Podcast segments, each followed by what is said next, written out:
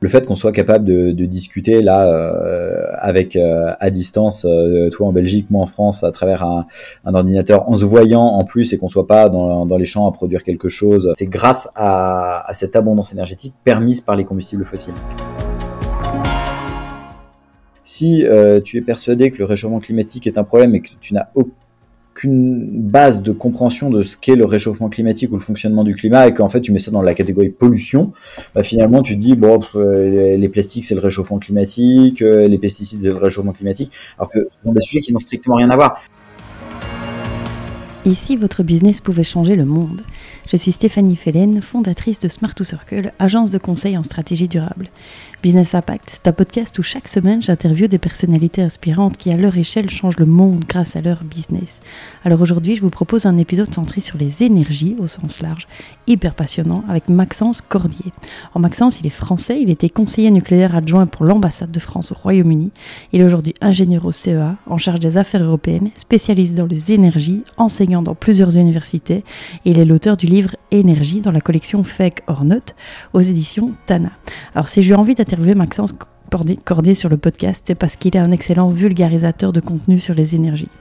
Il cumule une communauté de pas moins de 50 000 personnes sur LinkedIn et il a à cœur de faire comprendre au plus grand nombre les enjeux énergétiques et climatiques et il le fait très bien. Alors avec Maxence, on a parlé de son parcours, du grand défi autour de des énergies et de l'énergie tout court, de comment il était amené petit à petit à avoir une si grande communauté. On a parlé de fusion nucléaire, de l'importance cruciale de comprendre les enjeux puis de les accepter avant de pouvoir agir. On a parlé de numérique de réouverture des mines en Europe, de l'importance d'avoir de la nuance dans tout. En Maxence nous a partagé aussi ses conseils pour les entreprises et pour ceux et celles qui auraient envie de vulgariser au mieux. Bref, encore une fois, un épisode hyper dense et passionnant. J'espère qu'il vous plaira. Si c'est le cas, dites-le moi. Et puis surtout, partagez ce contenu autour de vous. C'est le meilleur moyen d'aspirer un maximum de personnes à changer le monde grâce à leur business. Je vous laisse découvrir notre conversation. Très bonne écoute.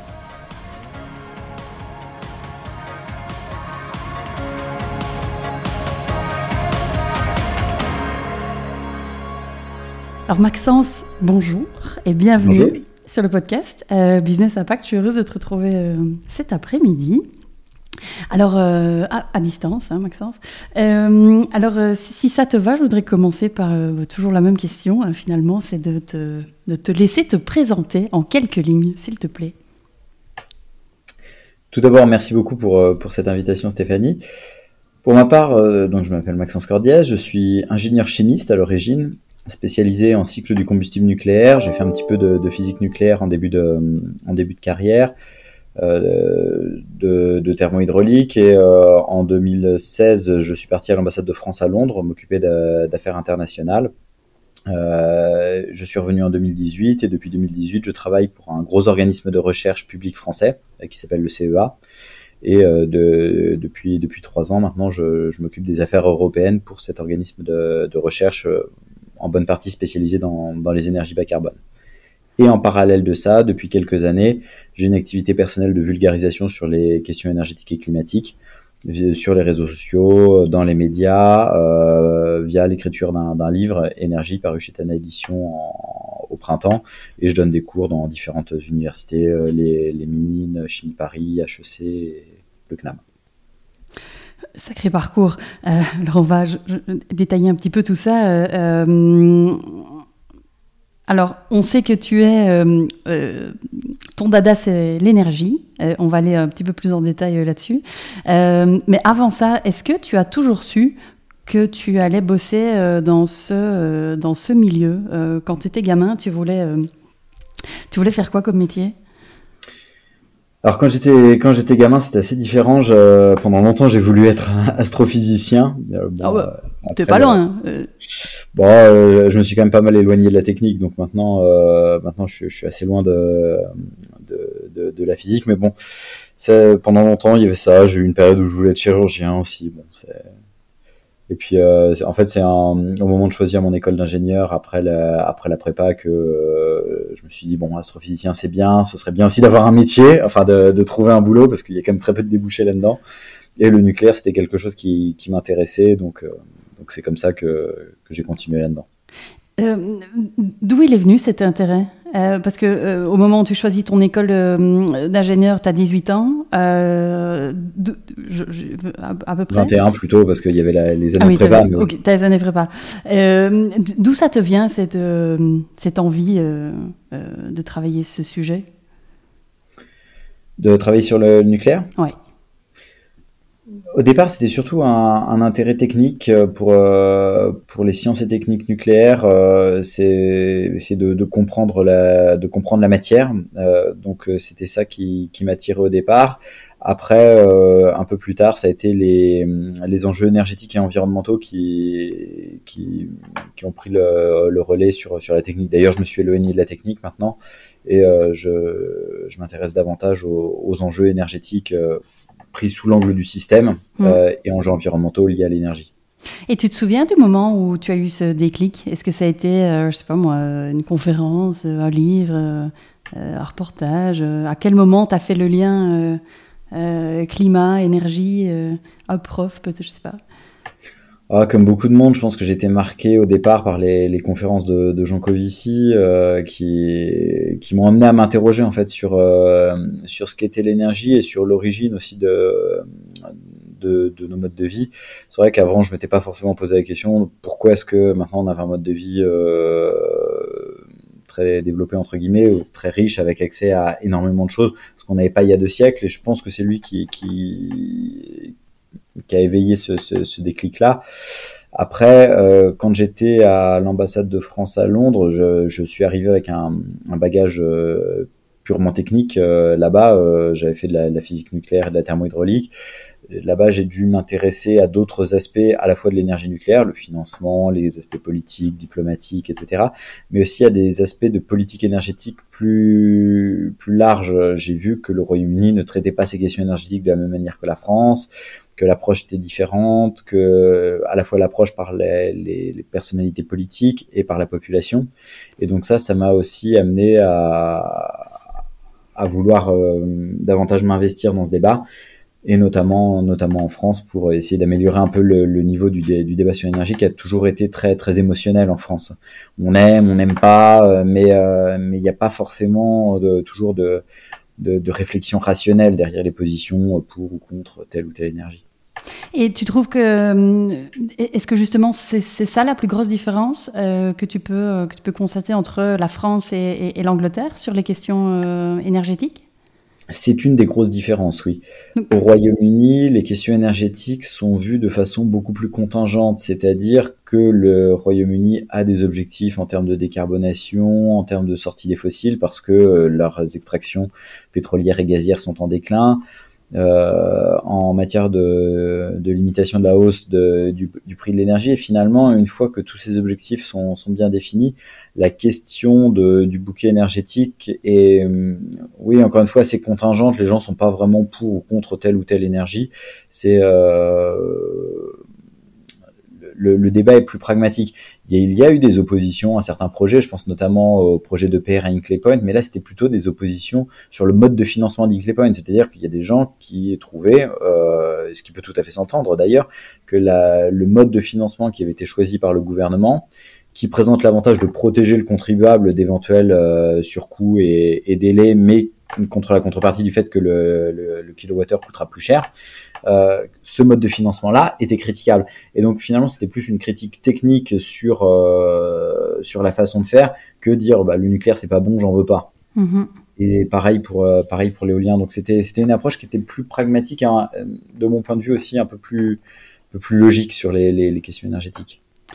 Selon toi, en Europe, euh, on est à tendance émotionnelle ou, ou, ou, ou rationnelle si on prend toute l'Europe? Ça, ça, dépend vraiment des pays. Euh, y a, chaque pays a, un rapport différent à l'énergie quelque chose quand même qu'on retrouve, c'est un, un, manque de vision de long terme. La, les pays qui exploitent des hydrocarbures, historiquement, ont une, une approche beaucoup plus pragmatique des questions énergétiques parce qu'ils voient, euh, ils voient ce que c'est, une partie de leur, leur économie dépend de ça. Ils savent très bien que euh, pendant toute une période, les extractions vont augmenter et puis après ça va diminuer. Et donc ils suivent les questions énergétiques de plus près. Par contre, les pays consommateurs, ce qui est le cas de beaucoup de pays de, l'Union européenne, sont plus déconnectés de ces réalités-là, ont tendance à penser que de toute façon le marché suffira à fournir de l'énergie. Et les seules choses qui dépendent d'eux, c'est d'assurer la suffisance des infrastructures. Alors c'est à la fois le cas en France, par exemple, la sécurité d'approvisionnement pétrolière en France n'est vue que sous l'angle des, des, infrastructures. Est-ce qu'on a suffisamment de ports pétroliers, de raffineries, de stocks stratégiques répartis sur le territoire, de stations-service pour les distribuer? Par contre, l'adéquation euh, à moyen long terme offre-demande au niveau mondial, c'est-à-dire à quel, quel volume et à quel prix euh, on sera capable de faire venir euh, du pétrole dans nos ports, ça c'est pas une question qui est regardée. Mmh. Et c'est le cas pour, pour beaucoup de, de pays européens. Et euh, en particulier, ces quelques dernières années, quand le gaz était pas cher, il y a un certain nombre de pays qui qui sont dit bon bah le gaz n'est pas cher, donc euh, on y va à fond, euh, ce sera jamais cher. Il y a un vrai manque de vision de long terme en fait sur ces sur ces questions-là. Mmh. Alors, avant d'aller sur peut-être le cœur, le cœur, le cœur du noyau du sujet euh, euh, qui nous intéresse aujourd'hui. Euh, peut-être juste une petite question encore sur toi. tu l'as dit au début, tu, es donc parmi tes nombreuses casquettes. tu es notamment, on va dire, vulgarisateur, on peut dire ça. donc tu es forcément très présent sur les réseaux. particulièrement sur LinkedIn avec une grosse communauté qui te suit. alors j'ai deux questions. pourquoi tu as euh, voulu Et est-ce que tu as voulu Ou est-ce que ça s'est fait un petit peu, euh, euh, j'ai pas du jour au lendemain, mais malgré toi et, comment est-ce que tu as réussi comme ça à te positionner publiquement sur, sur ce sujet et puis finalement à trouver un écho aussi grand? Parce que juste pour ceux et celles qui nous écoutent, pour donner quelques ordres de grandeur, je pense que tu dois avoir une communauté à peu près, euh, c'est quoi, 50 000 personnes, quelque chose comme ça Sur, sur LinkedIn, Qui te suivent. Euh, comment t'expliques ça bah, Au départ, en fait, j'ai pas forcément eu la, la réflexion de... mon objectif, c'était pas forcément d'avoir tant de personnes qui me suivaient ou d'avoir... Évidemment, bon, à partir du moment où on fait de la vulgarisation, on le fait pour essayer d'expliquer des choses. Donc plus plus ça a d'écho, plus, plus plus on est content. L'objectif que j'avais, c'était d'essayer de, de, vulgariser les questions énergétiques auprès de gens qui euh, ne touchent pas forcément à l'énergie, qui, qui en sont un petit peu éloignés, mais euh, qui sont concernés parce que tout le monde est concerné par les par les questions énergétiques. Donc j'ai commencé par ce qui était le plus facile, les réseaux sociaux qui permettent de prendre la parole assez assez simplement. Donc la communauté s'est construite. Euh, très progressivement finalement depuis depuis 2017. Euh, après, je suis passé par d'autres d'autres euh, voies de communication, des, des journaux spécialisés, des, des, journaux grand public, euh, les Échos, le Figaro, etc. Euh, plateformes spécialisées connaissance des énergies, par exemple. Et et oui, ça s'est fait comme ça progressivement. Hmm. Est-ce que est-ce que euh, c'est par rapport à ce que tu disais avant, hein, le côté émotionnel, euh, est-ce que justement euh, c'est ce sujet de l'énergie crée tellement de clivages et alors peut-être à toi de, de, me le dire hein, dans, les commentaires que tu reçois, est-ce qu'il y a tellement de clivages et que, justement ça crée ça crée un effet chez ceux et celles qui te lisent et très, très émotionnel finalement? Est-ce que est-ce que dans les gens qui te suivent est-ce que tu parviens à vulgariser? Et déjà Est-ce que tu parviens à toucher des personnes qui ne sont pas intéressées encore par le sujet? Ou est-ce que quelque part sont toujours les mêmes? Euh, Et est-ce que tu constates euh, une grande polarisation dans, euh, dans le débat? Si débat il y a un. Alors tout d'abord, il y, a, il y a, quand même un intérêt croissant pour les questions, les questions énergétiques, là, surtout depuis la, la, crise énergétique. Donc mhm. des gens qui s'intéressaient pas forcément à ça commencent à, à s'y intéresser. Euh, donc ça c'est ça c'est tout à fait positif. Après, il y a effectivement un phénomène de, de, communauté entre guillemets dans les dans les réseaux sociaux qui fait que euh, les les gens qui réagissent sont toujours des gens qui s'intéressent. Par exemple, quand on est sur LinkedIn ou Twitter, on ne parle pas à LinkedIn ou Twitter, on parle aux gens qui s'intéressent à l'énergie. Dans mon cas, euh, de LinkedIn ou Twitter, mais par exemple sur Twitter, il y a aussi des communautés, enfin de, de, tout. Mm et il y a des gens avec qui j'interagis évidemment jamais, qui ne verront jamais un, de mes messages parce qu'on n'a aucun aucun point commun. Les ceux qui nous suivent sont, sont, sont très clairement séparés, donc il faut quand même faire attention avec les, réseaux sociaux. Ça, ça permet de parler à pas mal de gens. Par contre, ça permet pas forcément de toucher tout le monde. C'est d'ailleurs aussi pour ça que j'ai essayé de, de, de faire d'autres trucs à côté euh, pour essayer de, de, toucher des gens. Après, sur, sur la question de, des aspects émotionnels, des questions liées à l'énergie, c'est encore en bonne partie le cas, notamment dès que ça touche à des sujets un peu sensibles comme l'éolien ou le nucléaire, mais je trouve qu'on fait quand même des, progrès avec la crise énergétique. Il y a euh, au moins au sein de la population, pas forcément au sein des politiques, parce que les, politiques ont quand même encore tendance à bien instrumentaliser ces sujets. Je pense notamment euh, euh la droite qui, euh, joue vraiment de, des luttes anti-éoliennes comme un marqueur politique et la, mhm. la gauche qui joue des luttes antinucléaires comme un marqueur politique. Et là, il y a une vraie responsabilité de ces, ces partis-là euh, qui, qui, à mon sens, desservent vraiment euh, les, la décarbonation de, de, notre économie et sa défossilisation en instrumentalisant les questions énergétiques. Mais au sein de la population, je trouve qu'il y a quand même des progrès qui sont faits à ce niveau-là. Et euh, ce sont pas forcément d'ailleurs ces sujets-là qui sont les plus sensibles euh, d'expérience. Les sujets vraiment qui sont les plus sensibles au sein de la population, ce sont des sujets comme euh, la voiture, par exemple. Ça, dès qu'on commence à parler de la voiture, des, du besoin de faire évoluer la mobilité, parle pas d'interdire la voiture, mais de faire évoluer la mobilité, de, de changer peut-être le rôle que la voiture va jouer dans l'offre globale de mobilité. Tout de suite, il y a une réaction qui, qui, a tendance à être épidermique, donc il y a encore des sujets qui restent, qui restent très sensibles. Est-ce qu'il est pas finalement, c'est pas une mauvaise chose de toucher à ce toucher à ce sujet pour pouvoir atteindre mm. un maximum de personnes, et puis finalement, allez. Euh, euh, chacun fait son chemin et chacun, euh, chacun se renseignera et finira par se rendre compte, mais c'est peut-être pas une mauvaise chose que ça, que ça atteigne aujourd'hui, comme tu dis, le, cliché sujet de la voiture, euh, euh, c'est peut-être pas une mauvaise chose. Oui, oui, oui. Après, la difficulté quand les, réactions sont si clivées, c'est que c'est difficile d'avoir euh, d'avoir un débat un débat posé. En fait, tous ces sujets-là, malheureusement, n'auraient pas besoin, je pense, d'être aussi clivants, mais de fait de fait le sont. Et quand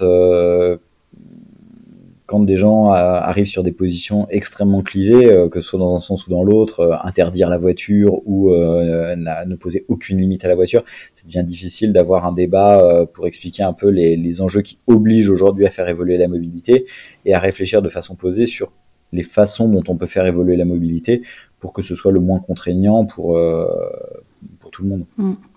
Euh, dans, les, dans les messages clivants que tu reçois, euh, aujourd'hui, qu'est-ce qui est prédominant? Est-ce qu'on est toujours à euh, oui, mais le nucléaire, ça explose, ou oui, le nucléaire, il y a des déchets, ou est-ce qu'on est sur autre chose? Aujourd'hui.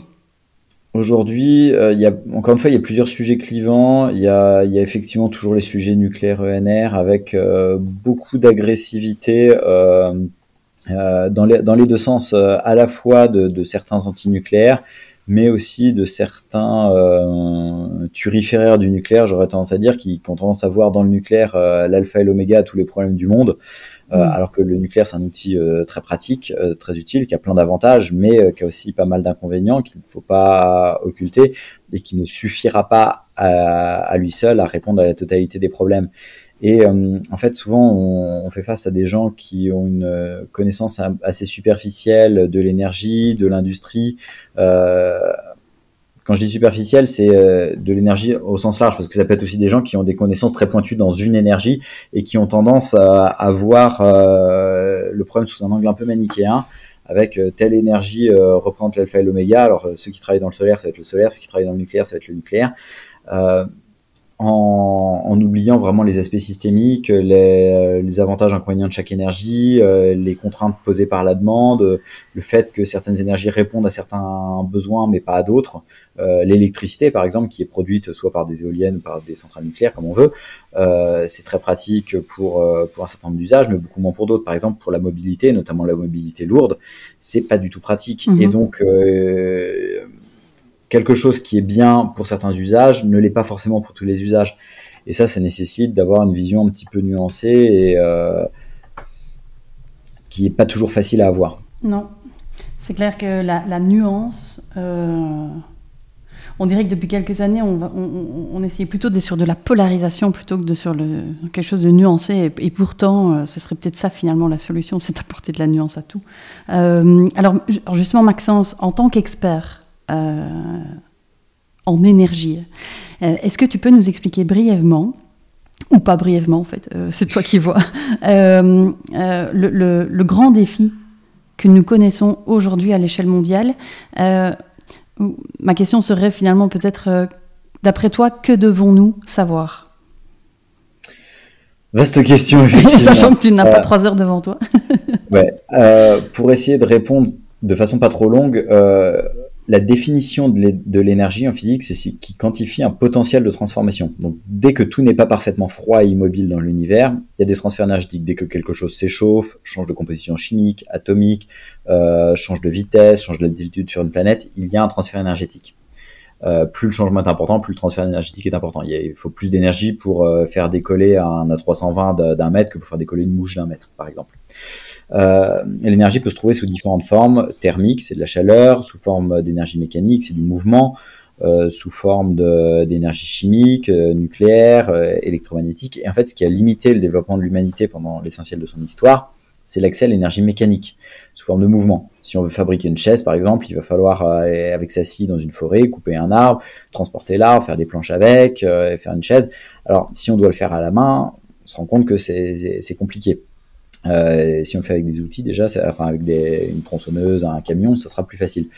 Euh, pendant l'essentiel de notre histoire, du coup, on avait accès qu'à la force humaine et animale, donc ça limitait ce qu'on pouvait faire avec nos bras euh, au nombre d'heures qu'on avait dans une journée. C'est-à-dire que même si on veut cultiver un champ avec euh, des, bœufs, euh, une personne seule peut pas contrôler 50 bœufs tout, seul. Donc il y a, y, y une limite physique en fait à ce qu'on pouvait faire. Tournant des années 1000, on commence à mettre des moulins avant et à eau un peu partout en Europe. Ça permet de libérer des bras. Il y a un développement des villes, de l'artisanat, une amélioration des conditions de vie, mais ça restait malgré tout assez limité. Et ce qui s'est passé, vraiment, le déclenchement, ça a été au 19e siècle, le développement d'une machine inventée au 18e siècle, euh, la machine à vapeur, qui permet de convertir de l'énergie thermique en énergie mécanique. Or, l'énergie thermique est abondante. Il suffit de brûler tout et n'importe quoi, du bois, du charbon, plus tard du pétrole, du gaz, pour faire de la chaleur. Et là, on pouvait le convertir en mouvement qui nous limitait. Et ça a été le début du, du, du développement de, de, nos capacités de transformation de l'environnement pour faire tout un tas d'objets et produire des, rendre des services. Euh, ça a été euh, le début de l'envol de notre pouvoir d'achat, etc. Donc on a un système énergétique qui repose aujourd'hui à 80% sur les combustibles fossiles. Euh, donc combustibles fossiles sont des combustibles carbonés issus du vivant, donc pétrole, gaz, charbon.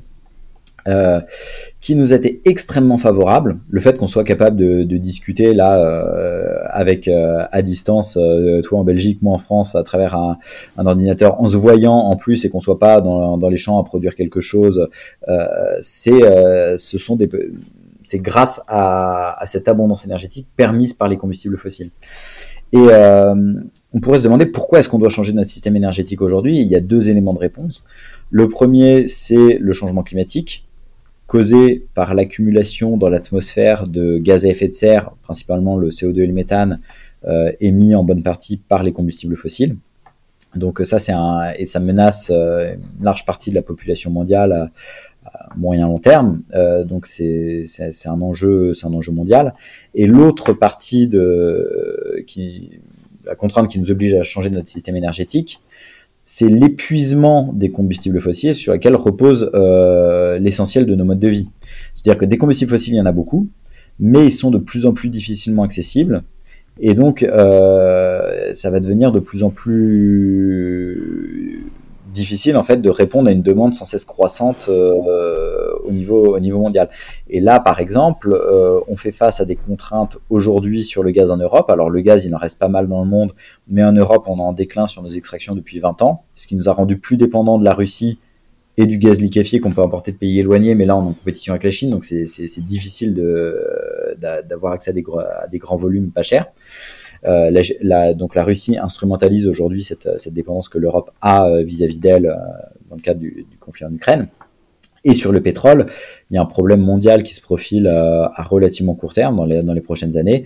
Les perspectives côté offre sont assez significativement inférieures aux perspectives de demande, donc il, risque d'y avoir un, un début de sevrage euh, forcé avec des phénomènes d'éviction, c'est-à-dire que s'il y a une demande qui ne cesse de croître et une offre euh, qui stagne, voire qui se réduit, bah, il n'y en aura pas pour tout le monde, donc le prix augmente. Des activités qui étaient moyennement rentables ou des ménages qui, qui avaient du mal à boucler leur fin de mois avec un prix du pétrole euh, pas cher, vont soit faire faillite pour les, entreprises, soit ne plus être capables de faire le plein pour les ménages les, les plus fragiles. On est sur quelle période? C'est vraiment ça qui doit nous obliger aujourd'hui à revoir notre système. Et quand je dis revoir, c'est se passer des combustibles fossiles d'une manière organisée. Alors, pour ceux et celles qui nous écoutent, et merci pour ces explications très claires et, courtes et, très, euh, très, très, très évidentes. Euh, alors, se passer des énergies fossiles, euh, quand?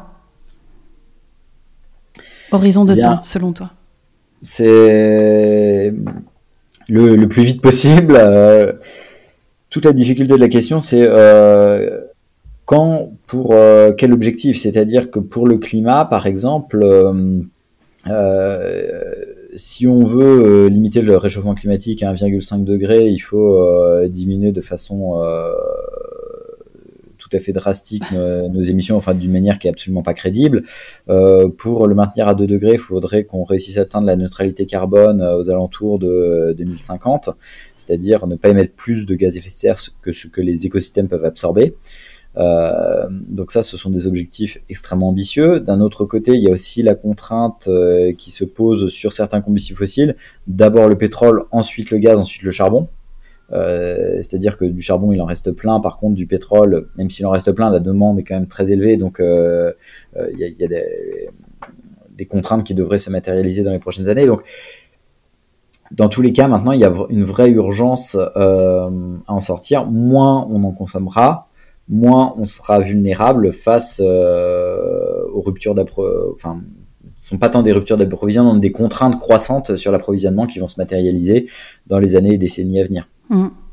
Alors, les énergies renouvelables, est-ce que tu peux nous donner quelques ordres de grandeur euh, sur la part des ENR dans le monde pour faire comprendre aussi. pas grand chose. Hein. Comme je le disais tout à l'heure, les, les, combustibles fossiles, c'est 80% de l'approvisionnement énergétique. Euh, la biomasse, euh, je l'ai plus tout à fait en tête, mais ça doit tourner euh, à un peu moins d'une dizaine de pourcents. Euh, l'hydraulique, c'est 5-6%. Le nucléaire, c'est 4 ou 5%. Et après arrive l'éolien qui doit être à 2-3%, le solaire qui est à 1 ou 2%, et les autres énergies renouvelables qui sont, qui sont en dessous de ça. Donc, quand on dit que le, nucléaire empêcherait les renouvelables de se développer ou qu'il n'y a pas besoin de telle ou telle énergie, en fait, euh, non, il faut pas oublier que euh, ce qui représente l'essentiel du gâteau, à la fois au niveau mondial, européen et français, ce sont les combustibles fossiles. Mm. Même en France, 60% de l'énergie consommée, ce sont des combustibles fossiles, mm. surtout du pétrole et ensuite du gaz. Et, euh, donc il va falloir, on aura besoin de toutes, toutes les énergies bas carbone pour, en sortir. Est-ce que, tu, est que tu penses que le monde euh, est conscient de ça? J'ai le sentiment, euh, en tout cas dans mon métier en tout mm. cas, qu'il n'y a, a pas cette euh, prise de conscience aujourd'hui que 80% du gâteau est pris par, par les énergies fossiles. J'ai ce sentiment en tout cas. Est-ce que toi tu l'as? Ça dépend auprès de qui, auprès des populations, je pense pas. par contre, bah, les États, les entreprises le savent. Ça, et d'ailleurs, ce sont encore les combustibles fossiles qui, euh, qui, augmentent le plus en usage euh, au niveau mondial. Hein. Entre 2000 mhm. et 2010, c'est le charbon, et depuis 2010, c'est le gaz fossile. Mhm. Euh, le problème, c'est que entre le constat et la volonté de mettre en œuvre les moyens pour gérer le problème, il y a, y a, un fossé immense. Admettons que tu, tu, que tu as un problème avec l'alcool, par exemple. Euh, reconnaître qu'il y a un problème, c'est déjà quelque c'est déjà un pas à franchir. Mais par contre, euh, une fois que tu reconnais que tu as le problème, euh, être capable de te sevrer malgré une dépendance, c'est quelque chose de beaucoup plus de beaucoup plus difficile. J'ai pris l'alcool, ça peut être n'importe quelle drogue. Mmh, mmh. Et en fait, pour les combustibles fossiles, c'est un peu ça. Le, la, la, question du réchauffement climatique, maintenant, il y a, y, a, strictement aucun doute d'un point de vue scientifique. Euh, la plupart des gouvernements le, reconnaissent. Euh, la difficulté, c'est d'accepter euh, les mesures qui seraient nécessaires pour le limiter. parce que ça veut dire moins consommer de combustibles fossiles, vu que les alternatives sont limitées à la fois en termes de rythme de développement, en termes industriels, en termes d'acceptabilité, en termes de consommation de matériaux, etc. Ça veut dire aussi qu'il faut revoir nos systèmes de consommation, moins consommer, donc euh, consommer différemment aussi, faire davantage durer les produits, euh, consommer moins de neufs, donc avoir des rythmes d'innovation qui sont ralentis. Enfin, il y a tout un tas de questions derrière qu'on n'a absolument pas du tout envie de traiter. Mhm. Donc à partir du moment où on ne veut pas traiter euh, ça, bah, même si on reconnaît qu'il y, y, a un problème avec le climat, bah, on a du mal à le résoudre.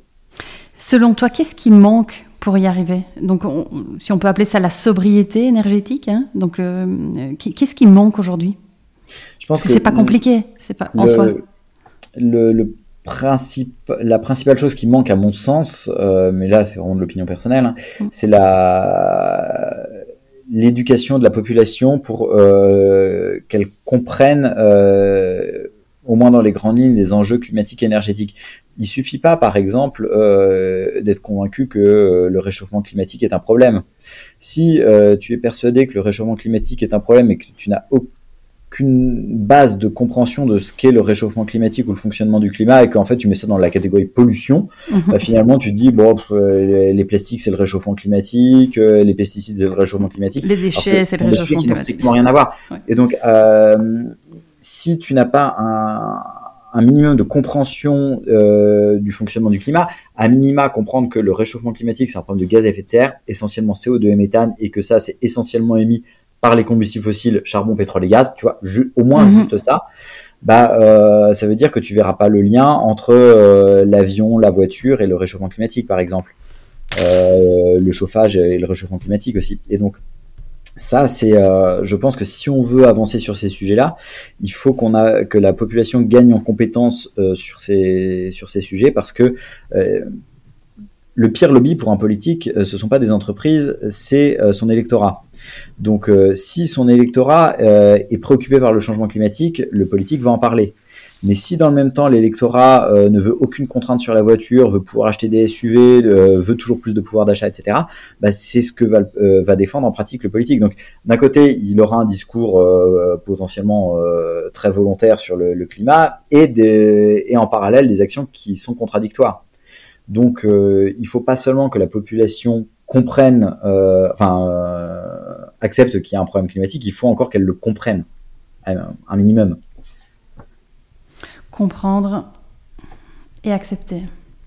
Et ça, c'est ça, c'est compliqué parce que euh, former les gens, ça prend du temps. Il y a un aspect générationnel. Autant bah, les, les, élèves et les étudiants qui sont qui sont à l'école, euh, ça, ils peuvent, ils peuvent, être formés, mais ils deviendront des adultes dans quelques années. Par contre, ceux qui, qui sont déjà adultes, c'est beaucoup plus difficile de les toucher, de les former. Hmm. Former une population, euh, faire changer les mentalités, ça prend, ça prend beaucoup de temps. Euh, et puis, il n'y a pas y parvenir, euh, typiquement dans un pays comme la France, je pense que, allez, ça, peut, être potentiellement jouable pour un pays comme la France, euh, pour un pays comme la Belgique aussi, beaucoup, de personnes qui se bougent. Euh, après, le monde est, grand. Euh, comment faire ce même exercice de vulgarisation, de compréhension aux États-Unis, en Inde, en Chine, au Bangladesh et dans tous les pays du monde, finalement?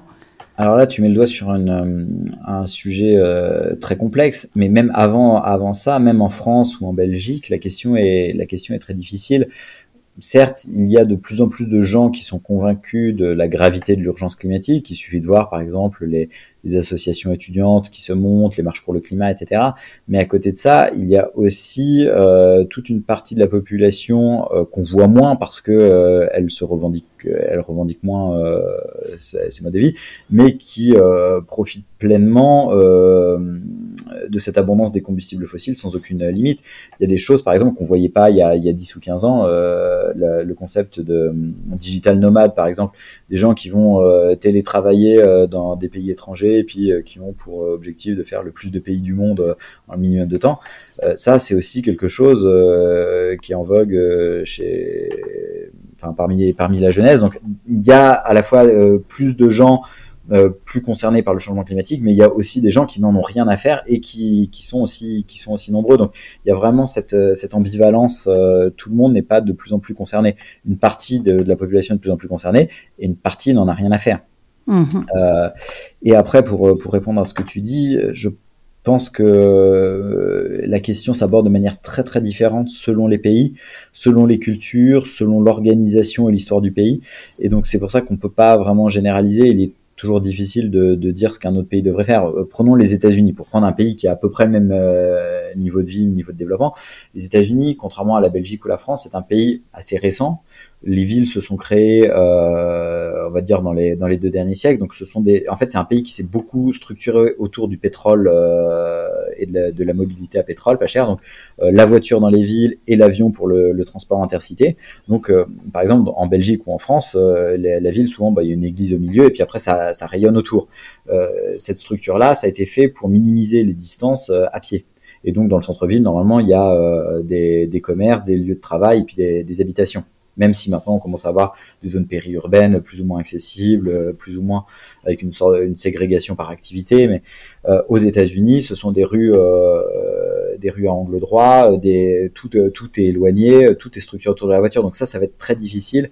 En fait, dire aux gens de, réduire l'usage de la voiture en France, n'a pas du tout les mêmes implications qu'aux États-Unis.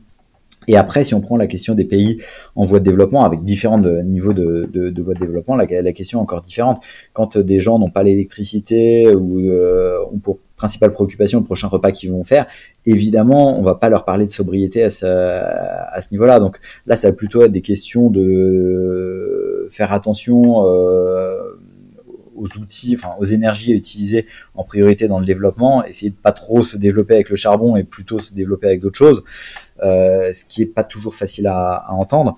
Et ces pays-là aussi, je pense, pourront accepter de faire des efforts s'ils voient que les pays euh, dans lesquels le niveau de vie est élevé font des efforts. S'il n'y a mhm. aucun effort qui est fait euh, dans les pays européens, notamment avec à l'aide de cet argument, euh, euh, bah, la France a 1% des émissions, en oubliant que c'est aussi 1% de la population mondiale, donc pourquoi est-ce qu'on ferait des, efforts? Bah, Dans ce cas-là, l'Inde ou la Chine, s'ils voient qu'un pays où les gens vivent bien, comme la France, ne fait pas d'efforts, pourquoi en faire? Mhm.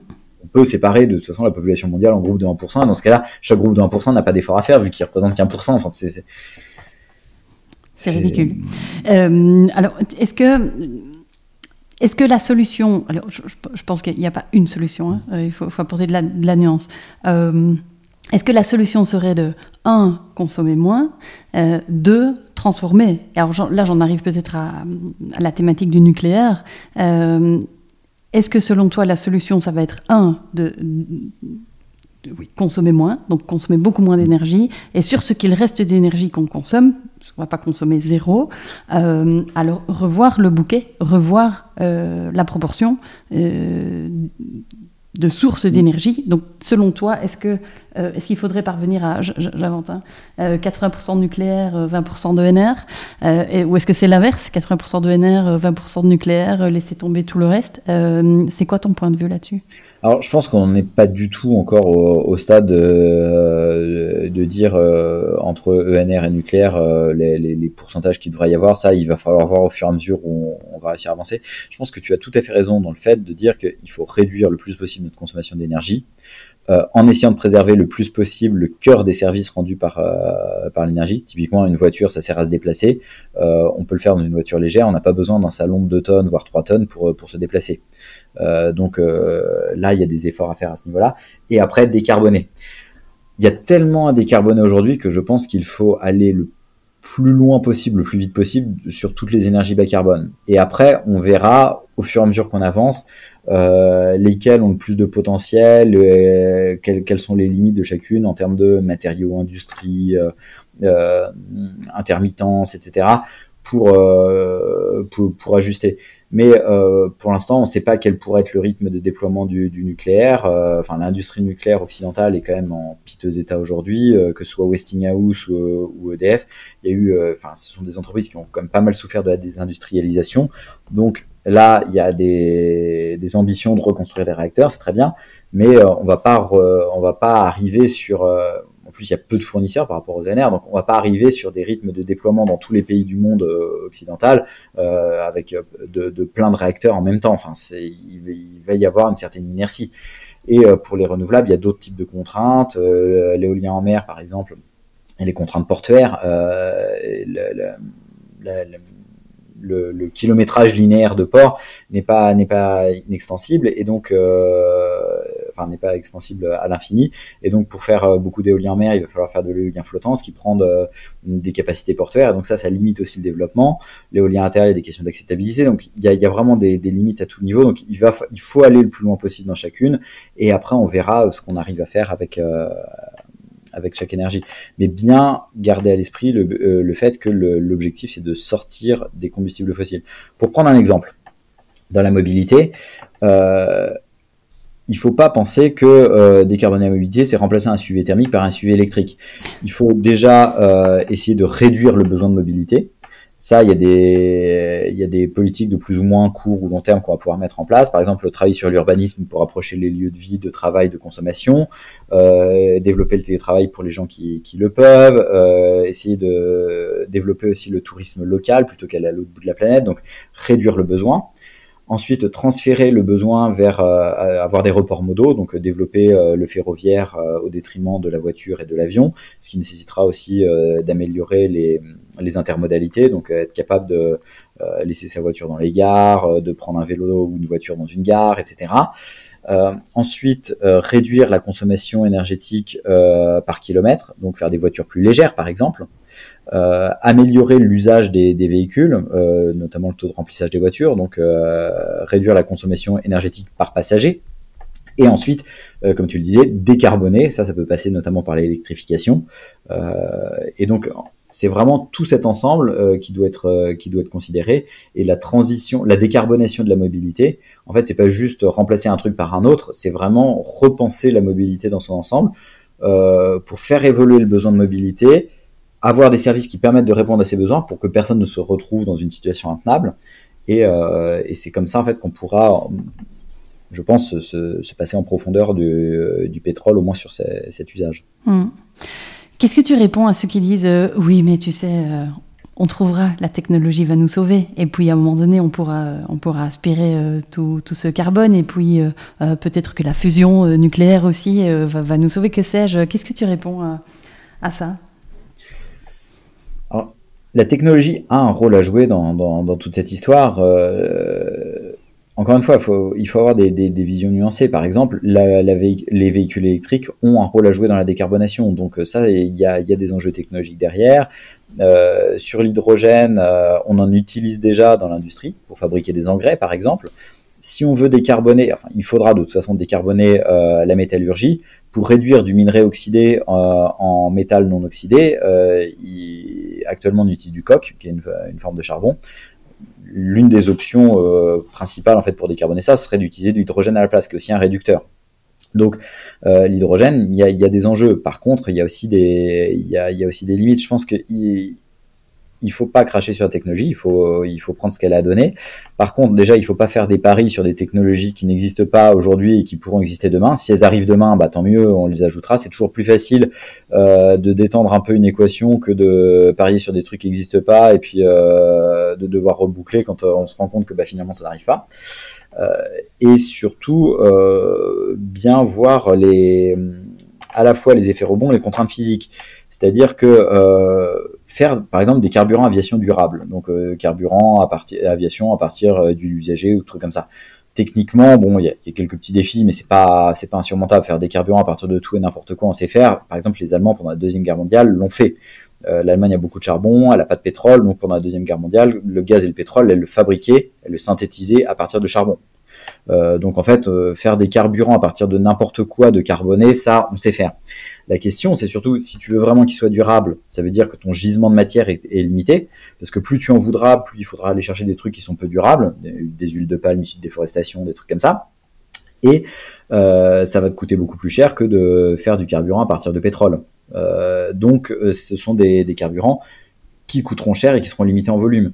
Donc il ne s'agit pas de dire ça n'a aucun rôle à jouer, si c'est un rôle à jouer euh, pour décarboner les derniers avions.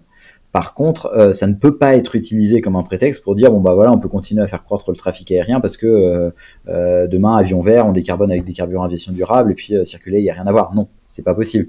Faire du Paris-Barcelone à 15 euros et faire croître ce trafic là, c'est pas possible avec des carburants aviation durable carburant aviation durable, c'est pour décarboner les derniers vols qui restent, euh, parce qu'il y aura toujours des avions en 60, 70, 2080, etc. et le deuxième aspect auquel il faut faire attention, ce sont les effets rebonds, c'est-à-dire que quand on optimise un système, on est capable de l'utiliser bien davantage. Prenons un, exemple autre, les panneaux publicitaires à, écran ou à, papier. Panneaux publicitaires à papier, il faut qu'il y ait la personne qui arrive et puis qui colle son, qui colle son truc dessus. Donc ça veut dire qu'on a un employé qui doit faire la tournée de tous les panneaux.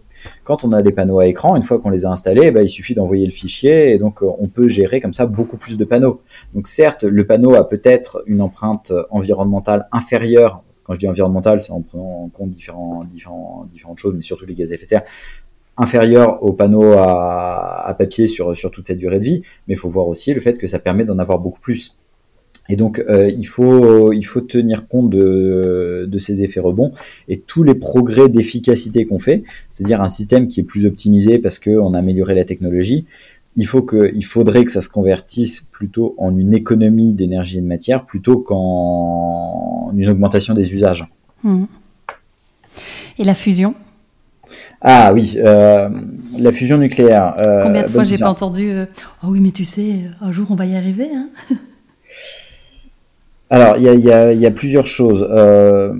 admettons qu'elle soit disponible aujourd'hui. c'est bon, on a surmonté tous les, tous les, toutes les barrières, c'est disponible. Euh, ce n'est pas une source d'énergie euh, illimitée au sens où les gens l'entendent. Euh, effectivement, il n'y aurait pas de problème d'approvisionnement en, combustible. Ça, enfin, du deutérium, il y en a plein dans l'eau de mer. Le tritium, on le fait à partir de lithium et en plus, on en consommerait très peu, donc aucun problème. Le, mais c'est pas de là que viendrait sa, sa limitation. C'est que une centrale à fusion nucléaire, ce sera une infrastructure extrêmement complexe, extrêmement onéreuse qui produira de la chaleur et de l'électricité, mais pas des carburants liquides. En fait, il y aura le même type de contraintes euh, que des centrales nucléaires actuelles. Actuellement, l'uranium est très loin d'être contraignant. Euh, enfin, l'uranium, ça coûte pas cher, il y en a plein. Et pourtant, le nucléaire, c'est pas c'est pas développé de façon extrêmement massive au niveau mondial euh, parce que euh, c'est beaucoup plus compliqué et coûteux de faire une centrale nucléaire que de faire une centrale à charbon. Une centrale à charbon, ça se fait euh, en un an, voire moins peut-être dans certains pays. Une centrale nucléaire, il faut il faut plusieurs années, il faut des compétences, il faut faire attention à la sûreté. Euh, et, une centrale à fusion nucléaire, il y aura le même type de limite. En fait, euh, c'est pas une limite de, combustible, c'est une limite d'infrastructure capitalistique, complexe, lente à construire, compliquée, euh, et qui, fait de l'électricité et de la chaleur, mais pas, des carburants liquides euh, ou gazeux qui servent à, pas mal d'usages. Quant au fait de quand est-ce que ça va être disponible, il y a quand même pas mal de barrières techniques assez difficile à, franchir. Donc là, pour l'instant, il y a un projet. En fait, il y a un peu deux voies pour la, fusion nucléaire. Il y a la voie qui va aboutir de façon à peu près certaine vers la fin du siècle. C'est la voie des projets internationaux avec ITER euh, qui est en construction à Cadarache en France. Donc ça, c'est un projet international. Il y a plein d'États euh, qui participent. Euh, ITER a pour but de démontrer qu'on est capable de produire plus d'énergie qu'on en a consommé pour créer le plasma de fusion. Ensuite, il faudra faire un démonstrateur une fois qu'on aura un retour d'expérience sur terres, Donc il faudra concevoir le démonstrateur, le financer, le construire, l'exploiter. Donc ça, ça prendra encore pas mal de temps. Et une fois qu'on aura euh, capitalisé sur le démonstrateur, on pourra envisager des réacteurs industriels. Donc là, on est vers la fin du siècle.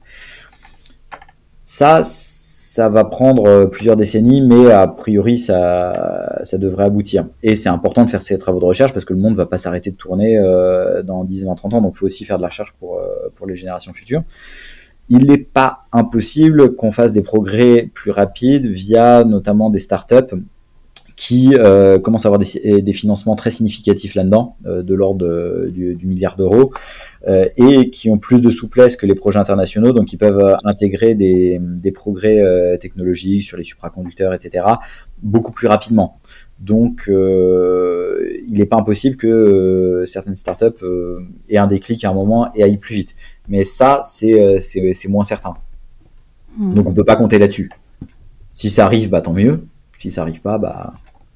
Et puis de toute façon, comme tu dis, il y a le, il y a le délai euh, réaliste et raisonnable, et puis il y a les contraintes climatiques, euh, où si on, si on veut d'une manière ou d'une autre essayer de ne pas, de ne pas viser le plus 4, plus 5 degrés, c'est maintenant hmm. qu'il faut se bouger. Oui, pour être très clair, la fusion nucléaire, c'est pas un outil pour répondre au changement climatique. La fusion nucléaire, c'est un outil pour les générations futures. C'est-à-dire que euh, actuellement, on va devoir euh, s'attaquer au problème du, réchauffement climatique selon les pays, on va dire dans les 30, 50, 60 prochaines années, euh, selon les, pays et leur, leur, niveau de développement.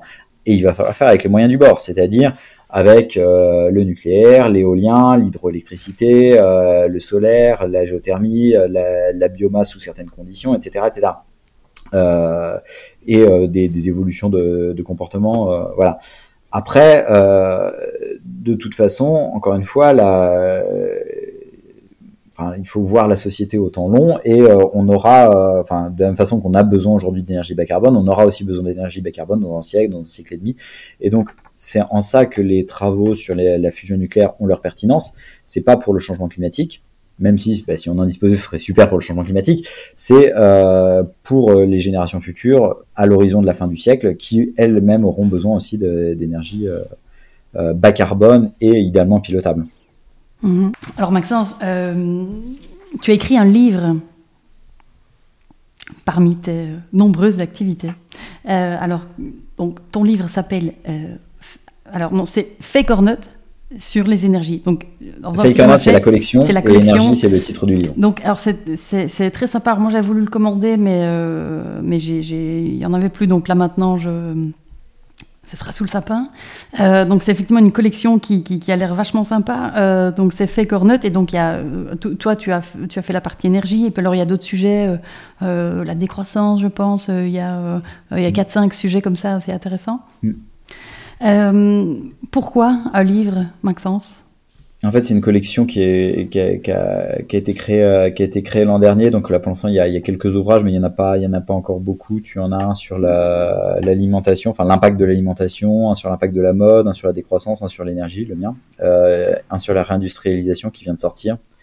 Euh, en fait, ça, revient à ce que j'expliquais au début. Mon activité de vulgarisation, le but euh, pour moi, c'est d'essayer de faire comprendre à la plus large partie de la population possible les enjeux qu'il y a euh, derrière les questions climatiques et énergétiques et faire comprendre aux gens que ça les touche et qu'il faut que chacun s'y intéresse un minimum. Euh, et donc là, l'idée de ce livre, c'était de pouvoir toucher un nouveau public. En plus, c'est un livre qui est extrêmement vulgarisé, avec beaucoup de hors-texte, de, de, graphiques, de dessins, de, euh, d'images. Mise en exergue, donc c'est assez facile à lire, ça se lit rapidement, euh, sans aucun prérequis sur les questions énergétiques. Donc l'idée c'était de pouvoir donner à des gens qui s'intéressent vaguement à l'énergie, mais pas énormément et qui n'ont aucun prérequis, la capacité de rentrer un peu dans le sujet. Donc euh, ce livre présente un peu ce qu'est l'énergie, son rôle dans le fonctionnement de nos sociétés, la place qu'occupent les combustibles fossiles, les limites des combustibles fossiles qui, qui menacent un peu ce, ce, ce, mode de vie auquel on s'est habitué, euh, le, la problématique posée par le réchauffement du climat. Euh, et à partir de là, euh, quels sont les outils à notre disposition pour se passer des combustibles fossiles, mais quels sont leurs, enfin, et aussi quels sont leurs potentiels et leurs limites, euh, pour essayer de faire comprendre un peu l'ampleur de la tâche. Comment tu as fait euh, J'imagine que tu dois avoir dans ta tête un, milliard d'informations que tu as envie de vulgariser. Euh, comment ça s'est passé le processus euh, d'écriture? C'était très clair pour toi, ce que tu avais envie de partager, ou c'était compliqué d'extraire d'extraire ce qu'il fallait absolument que les gens comprennent? Bah, c'était pas évident parce que le, livre est pas est pas très gros. Normalement, il fait 100 pages. Alors l'éditeur m'a concédé une dizaine de pages en plus, donc euh, mais mais ça pouvait pas aller au-delà. Donc il a vraiment fallu trier sur euh, ce qui est semblait essentiel que le lecteur euh, connaisse et ce qui était secondaire. Donc quelqu'un de spécialiste qui lit le bouquin pourra rester un peu sur sa fin sur certains points parce que il y a des points sur lesquels je passe extrêmement vite. Par exemple les questions de l'hydrogène ou euh, enfin, il y a pas mal de points qui sont, qui sont traités de façon assez superficielle, mais euh, l'idée c'était d'essayer d'expliquer dans les grandes lignes le problème euh, de, de l'énergie.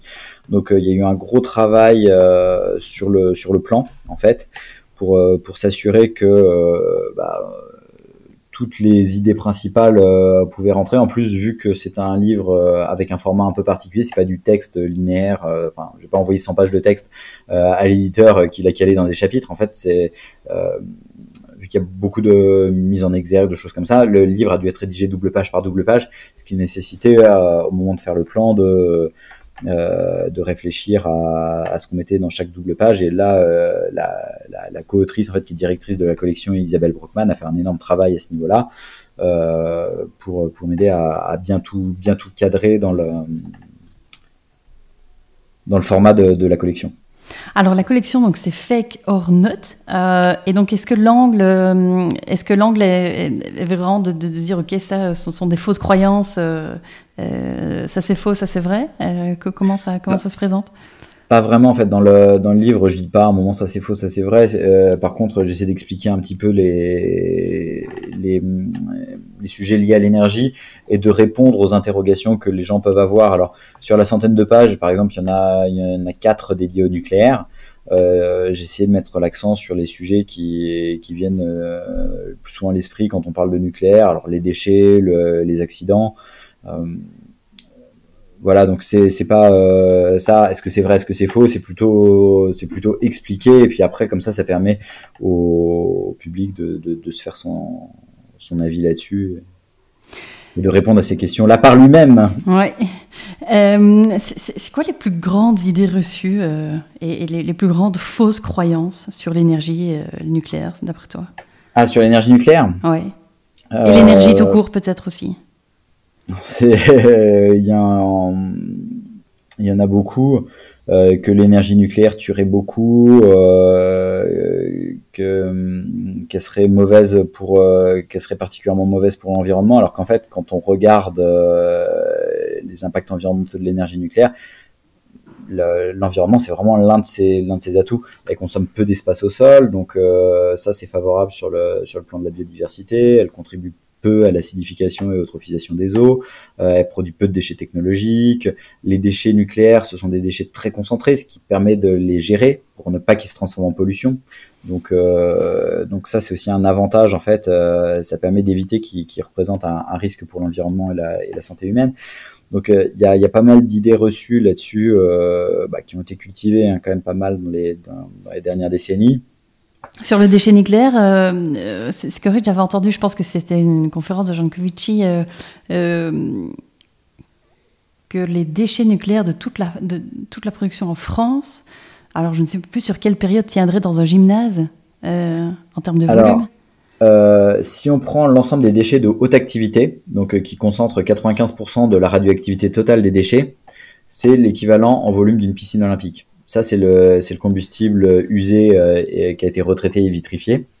Et donc, euh, alors évidemment, euh, ça prend plus de place parce que les, enfin, les, les, déchets sont, ce sont des, des, cylindres en verre qui, qui sont espacés, donc ça prend plus de place. Par contre, la, la, quantité, le volume de verre, c'est entre 3 et 4000 mètres cubes, donc c'est l'équivalent d'une piscine piscine olympique. Et donc ça, la faiblesse en fait de ce volume, ça permet de le rendre gérable. Euh, les, en gros, les 5% de radioactivité qui restent, c'est euh, les déchets de moyenne activité vie. Donc ça, ce sont les les, les coques des, des combustibles, donc euh, le, le, gainage en fait des, des combustibles.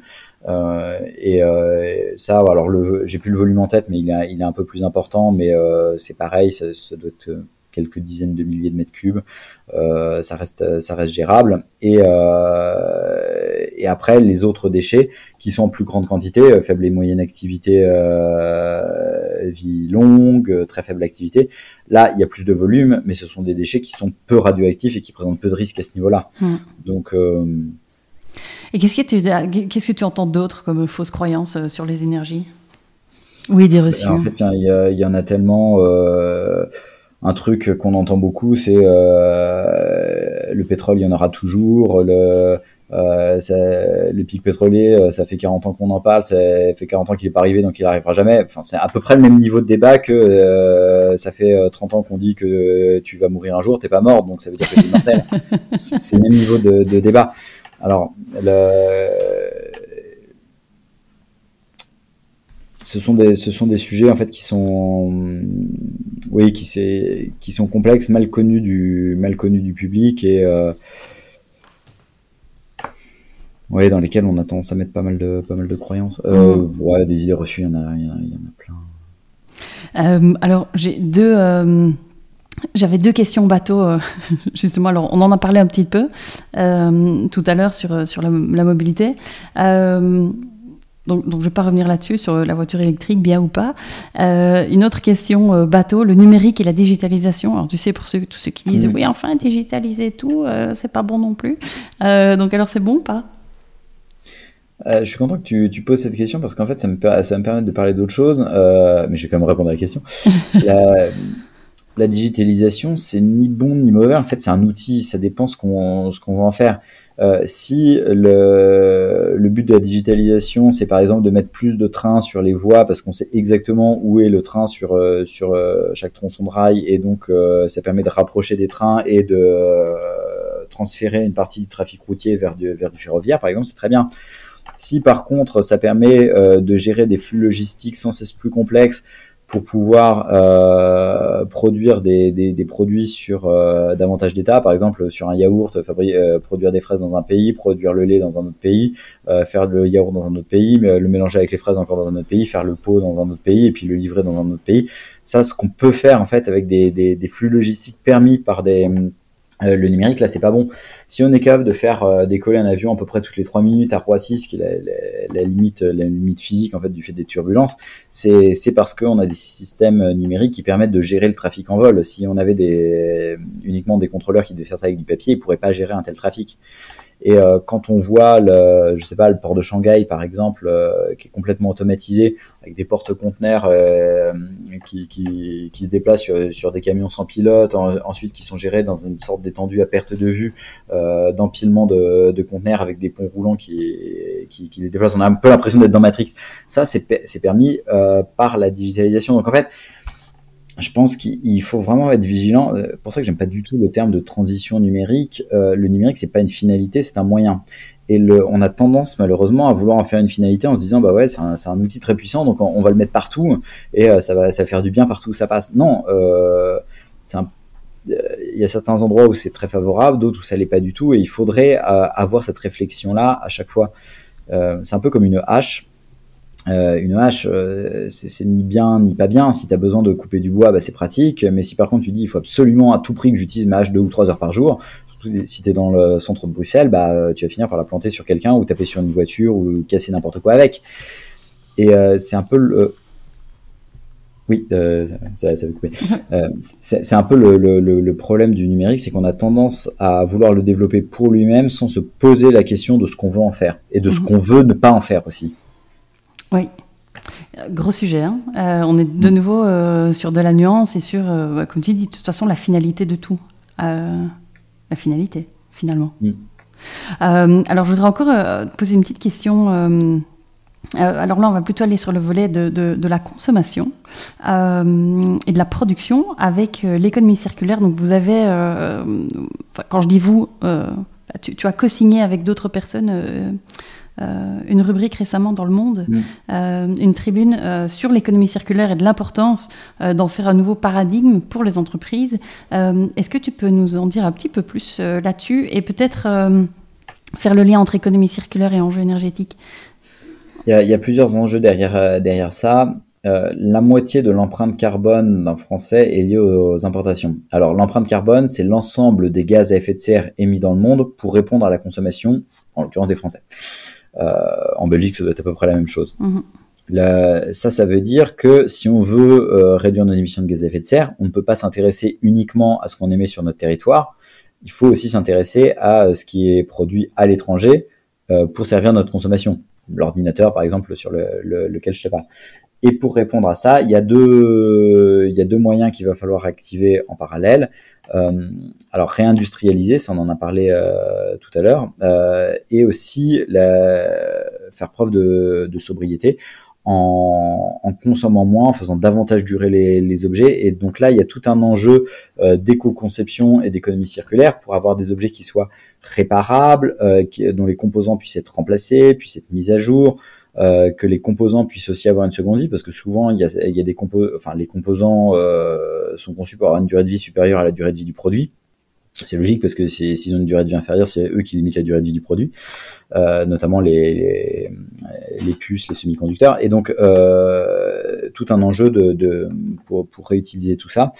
Et donc, euh, c'est là que les, les démarches d'économie circulaire interviennent. Ça, ça permet d'économiser des matières, ça permet aussi de gagner en, en autonomie stratégique parce que tout ce qu'on est capable de réutiliser, bah, ce sont des, c'est toujours ça de, de, de composants neufs ou de matières neuves qu'on a moins besoin d'importer. Et euh, c'est valable aussi, oui, pour les, pour, les matériaux. L'Europe est très dépendante des importations de, de matières. En gros, quasiment tous les métaux. Euh, on extrait quelques, quelques métaux en Europe, mais c'est pas grand-chose par rapport à ce qu'on consomme. Plus on sera capable euh, à la fois de, de faire durer longtemps les objets, de les réparer et après de les recycler pour, pour récupérer ces matières et les revaloriser, plus on pourra réduire notre, notre dépendance aux, matières premières importées en ayant quand même conscience du fait que euh, tant que la demande de métaux augmente, et elle va continuer à augmenter dans les années et décennies à venir avec les, enjeux d'électrification pour se passer des fossiles, euh, l'économie circulaire ne suffira pas et il y aura encore besoin de, matières premières primaires, c'est-à-dire extraites de la mine. Donc euh, il y a aussi un gros enjeu là pour rouvrir des mines en France et en Europe. Mhm. Ça peut paraître paradoxal, mais euh, si on veut pouvoir euh, se passer des combustibles fossiles, on aura besoin d'électricité, donc de, euh, de métaux pour produire, transporter, stocker cette électricité. Et il faut, va falloir les extraire. Et autant les extraire en Europe, ce qui nous donnera plus d'autonomie par rapport au, pays qui aujourd'hui l'extrait. Et ça nous donnera un meilleur contrôle aussi sur les, ça nous donnera un meilleur contrôle sur les, normes sociales et environnementales à l'extraction. Euh, ce sujet aussi, l'économie circulaire, qui, à mon sens, est, trop peu connu euh, aujourd'hui aussi. Encore un autre sujet, euh, euh, enfin, selon moi, complètement méconnu du, du, grand public, même du politique, des entreprises. c'est encore trop cantonné au tri des déchets, selon moi. Mm. le lien n'est pas fait. alors, Maxence, aujourd'hui, dans ta vie, Qu'est-ce qui t'obsède le plus? Si tu devais choisir un sujet. Bonne question. C'est pas une question à laquelle il est, facile de répondre. Pendant un moment, c'était les, questions justement énergétiques et climatiques parce que euh, ce sont des questions encore une fois qui ont un énorme, qui présentent un énorme enjeu pour la population et c'est extrêmement frustrant de voir qu'elles sont pas suffisamment traitées, pas suffisamment saisies, pas suffisamment comprises par la population.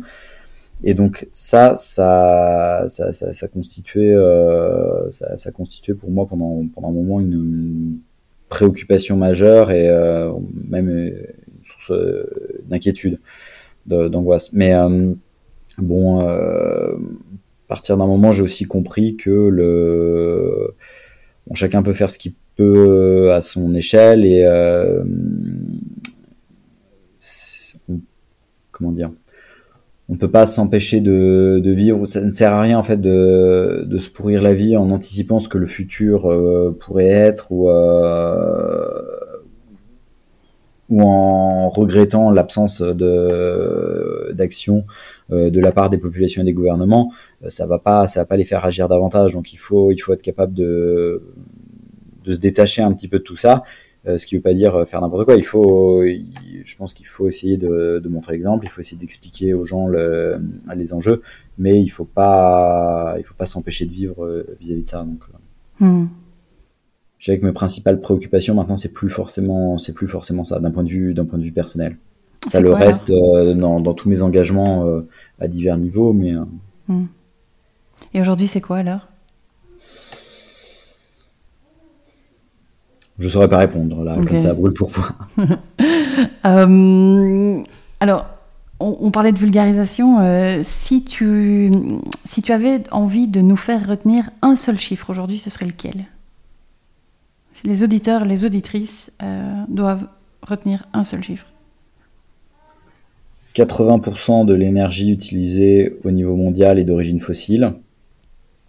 Et même dans un pays euh, comme euh, la France, dont on a tendance à penser qu'il s'appuie euh, beaucoup sur du nucléaire, c'est 60%. Donc combustible fossile, pétrole, gaz, charbon, ce ne sont pas des énergies du passé, ce sont les énergies qu'on utilise grande majorité aujourd'hui. Est-ce que tu es optimiste pour l'avenir quant aux enjeux que nous connaissons? Une réponse de Normand, je suis ni, ni optimiste ni pessimiste d'un côté, je pense qu'on fera pas grand-chose pour le climat parce que c'est un enjeu mondial et de moyen terme. D'un autre côté, je pense que les, les contraintes sur les énergies fossiles actuellement peuvent donner le coup de pied aux fesses nécessaire à certains États pour, commencer à se bouger sur la décarbonation. Euh, là, on le voit euh, en Europe. Quand je dis en Europe, c'est à la fois au niveau européen, Union européenne et au niveau des États membres. Euh, un certain nombre de pays qui commencent à, à repenser leur, leur, leur, stratégie énergétique. alors pas sous l'angle du climat, mais sous l'angle de la contrainte sur les fossiles. Et donc ça, ça peut, ça peut mener au même, au même, à la même finalité. Donc mmh je pense que c'est un, un, défi qui reste encore en large partie à relever, le, le, défi climatique. On n'a pas suffisamment conscience du fait qu'il s'agisse vraiment d'un défi de société. C'est pas juste un petit défi d'ingénierie où il y a euh, trois ingénieurs dans une boîte qui vont bien faire leur boulot et pouf, on va décarboner un secteur euh, sans s'en rendre compte. Non, c'est vraiment quelque chose qui va demander un effort à la population. Il va falloir y réfléchir, il va falloir en débattre, euh, mais ça avance évidemment pas suffisamment vite parce que quand on s'intéresse à un sujet, on aimerait toujours que les choses aillent plus vite, que les gens comprennent plus vite, que mais euh... bon, il y, y, y, a de l'inertie partout et il faut hmm. il faut faire avec. Faire avec. Si tu avais une euh, baguette magique, tu ferais quoi? Je ferai comprendre le, l'ensemble de la population les enjeux euh, énergétiques et climatiques euh, pour que pour qu'elle puisse en saisir. Hmm. Parce que, par exemple, si on purgeait le, si avec une baguette magique, j'avais la possibilité de purger l'atmosphère du CO2, ça ne ferait que décaler le problème. Euh, si avec une baguette magique j'avais la possibilité d'inventer une sorte de pétrole magique qui n'émet pas, qui serait euh, pas cher, illimité et qui n'émettrait pas de CO2, en fait, euh, ça poserait d'autres problèmes à terme parce que ça permettrait du coup de n'avoir aucune limite dans la hum, transformation de notre environnement. Pourrait étendre les villes autant qu'on veut, on pourrait mettre des routes partout, et donc ça, ça poserait d'autres problèmes sur la biodiversité qui, in fine, nous poserait le même problème que ce que nous pose aujourd'hui le, changement climatique. Donc, je pense que euh, vraiment le cœur de ce sujet, c'est vraiment que la population euh, comprenne les enjeux pour arriver à se modérer elle-même et, à, changer son rapport euh, au monde qui l'entoure. Hmm. Alors Maxence, deux dernières questions. Euh, et, en fait, j'en ai trois. Euh, euh, je, voudrais te demander quel serait ton conseil pour une entreprise qui voudrait avoir un impact positif sur le monde grâce à, grâce à son business, ce serait quoi? Et alors, j'ai un deuxième conseil à te demander que j'avais pas prévu, mais aussi quel conseil tu donnerais à quelqu'un ou en entreprise même qui, voudrait vulgariser? Hmm. alors, sur la première, sur les entreprises, déjà, qu'elles lèvent le nez du guidon, ce qui n'est pas toujours facile, et qu'elles essaient de regarder à long terme, qu'elles essaient de comprendre le milieu dans lequel elles évoluent, euh, de quoi elles dépendent. Euh, par exemple, qu'elles se disent bon bah voilà, euh, en cas de crise économique, comment est-ce que je m'en sortirai En cas de crise sur le pétrole, comment est-ce que je m'en sortirai Qu'elles se posent un peu la question du, du, contexte dans lequel elles évoluent, de leur dépendance.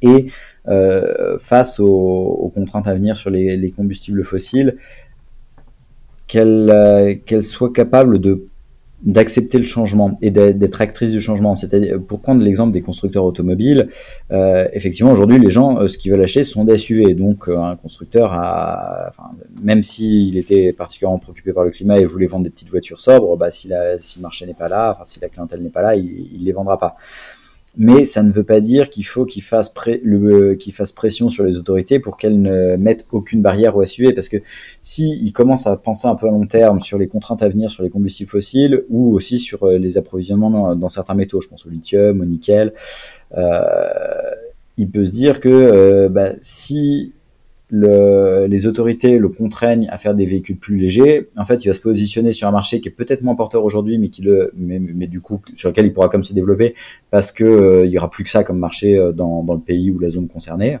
euh, et qui par contre sera porteur demain parce que face à une contrainte, euh, son petit véhicule sobre bah, présentera un atout.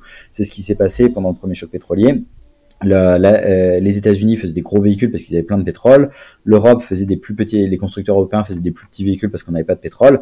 Et donc, face à la contrainte sur le pétrole, les constructeurs européens ont récupéré des parts de marché sur les constructeurs américains.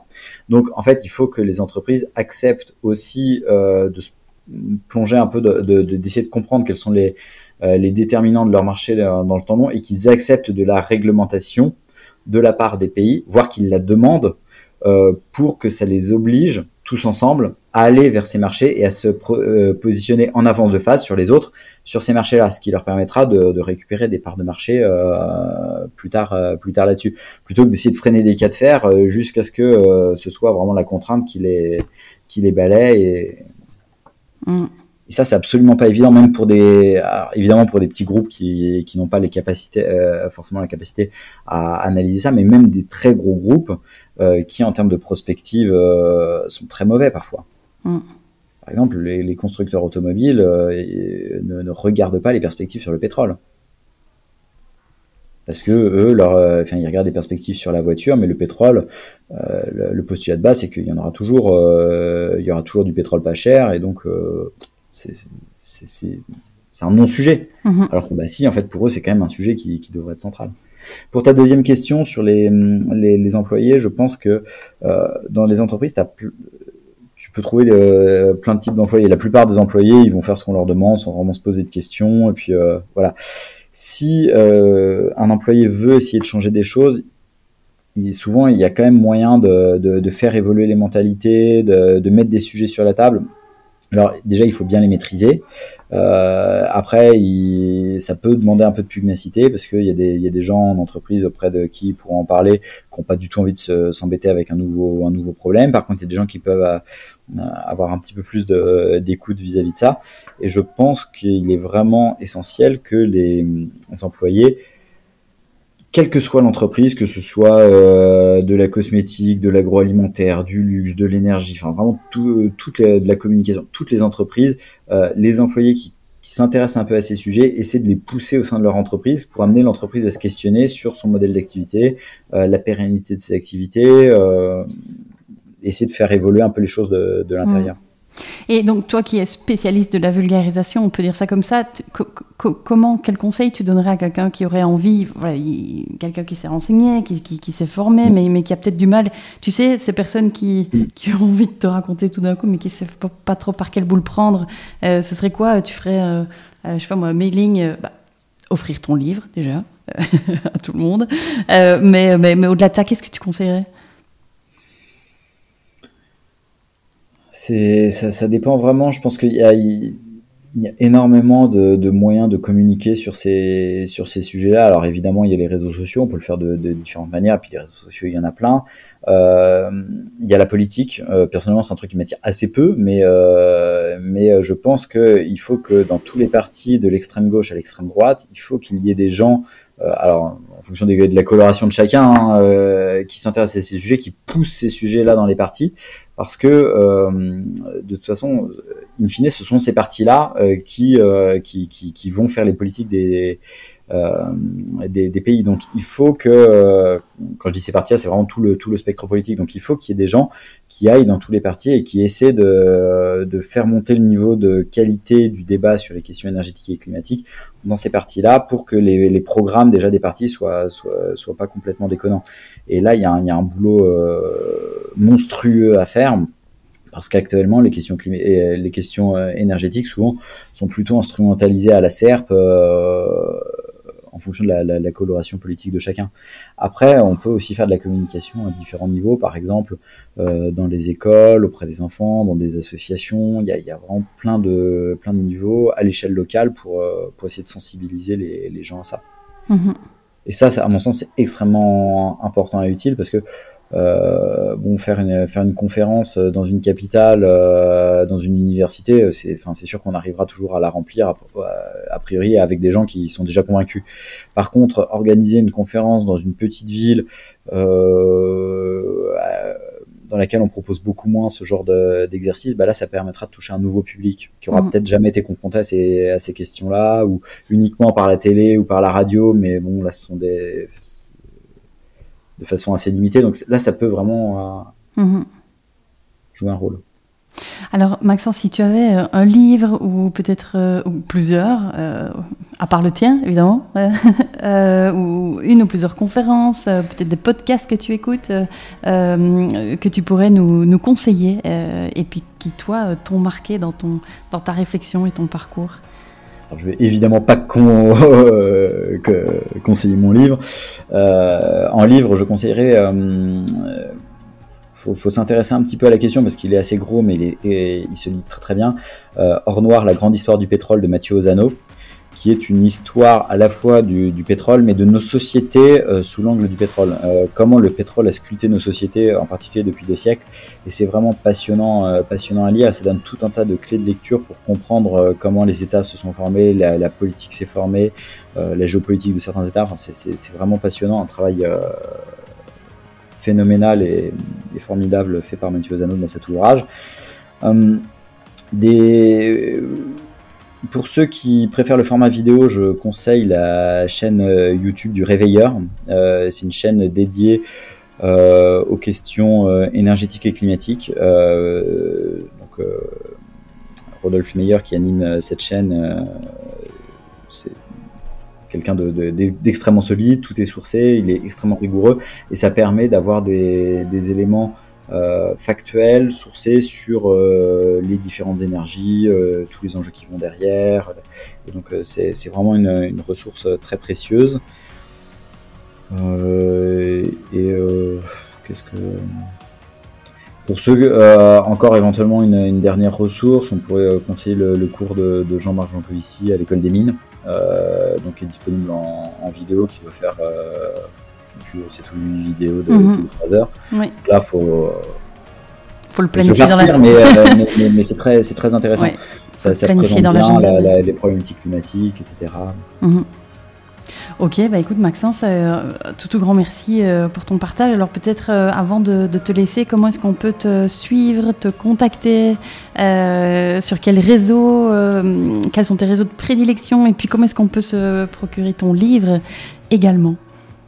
Mon livre est disponible en librairie, euh, il est relativement bien distribué, donc euh, dans, normalement dans toutes les grandes librairies, il est censé y être, et sinon ils peuvent, ils peuvent le commander. Mhm. Euh, et sinon, je suis présent sur LinkedIn, Twitter et depuis très très peu de temps Instagram. Oui, j'ai vu. j'ai créé mon compte il y a, il y a quelques jours. Donc, voilà. Super. Eh bien, écoute, euh, Maxence, donc moi je mettrai euh, euh, les liens de, tout ce que tu nous as partagé, donc tant les ressources, ouvrages, mais aussi tes comptes dans les notes de l'épisode. Comme ça, les auditeurs n'auront plus qu'à cliquer. et puis, alors, c'est bientôt Noël, donc peut-être pas hésiter à mettre sous le sapin un livre, un livre intéressant. je pense que ce serait un beau cadeau si vous avez, oh, même pour les, pour les grands-mères, pour les grands-pères, en fait, peu importe, mais peut-être justement pour ces personnes qui, sont pas, euh, euh, qui ne sont pas forcément sur ce sujet, c'est le moment de, d'offrir peut-être ce genre, de, ce genre d'ouvrage. alors Maxence, merci beaucoup pour ce partage très très très éclairant. je suis sûre que ça va parler à ceux et celles qui nous écoutent. et puis, bah, écoute, au plaisir de, continuer à te lire hein, sur les réseaux euh, euh, et de lire tout ce que tu partages sur les énergies. Au plaisir. Merci, Maxence. Voilà pour l'épisode du jour. J'espère sincèrement qu'il vous a plu. Merci de le partager à deux personnes qui pourraient être intéressées par ce sujet et de mettre une petite note 5 étoiles avec un petit commentaire sur Apple Podcasts, sur iTunes en particulier, ce qui donnerait au podcast un maximum de visibilité dans les classements. Aussi, si vous allez sur www.business-impact.be et que vous me laissez votre email, vous recevrez une semaine sur deux les deux derniers épisodes ainsi que du contenu qui pourrait vous être utile et vous inspirer davantage. Pour finir, n'hésitez surtout pas à me contacter. Je suis active sur LinkedIn et sur Instagram. Euh, il suffit de chercher Stéphanie Fellen.